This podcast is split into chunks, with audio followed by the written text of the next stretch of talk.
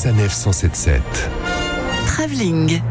L'actualité ciné de la semaine avec aujourd'hui deux nouveaux films à la carte. Je me suis dirigé dans mon ciné spécial avant-première pour vous en donner un aperçu. Et voici ce que j'ai trouvé dans la salle numéro 1.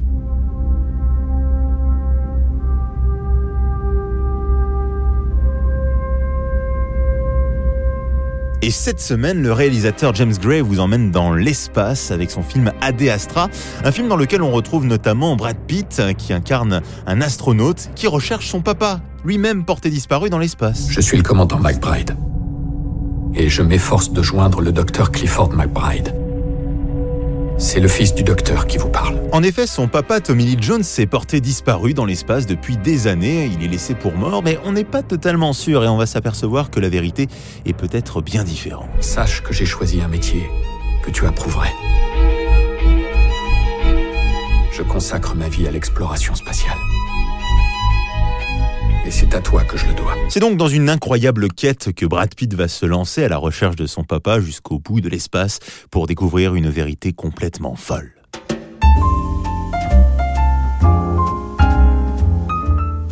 Et c'est donc dans la salle numéro 2 que l'on accueille le tout nouveau Woody Allen, Un jour de pluie à New York, un film encore à New York, c'est incroyable, on ne s'y attendait pas, où l'on retrouve Timothée Chalamet et Ellie Fanning, un couple follement amoureux.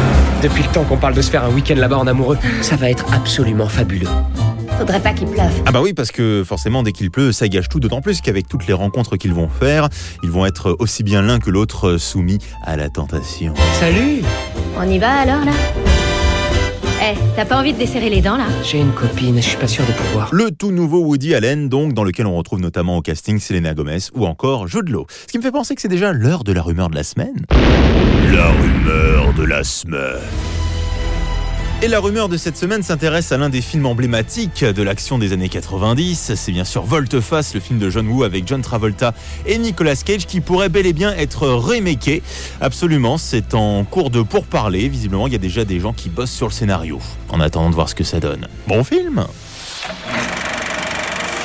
Retrouvez toutes les chroniques de Sanef 177 sur sanef177.fr.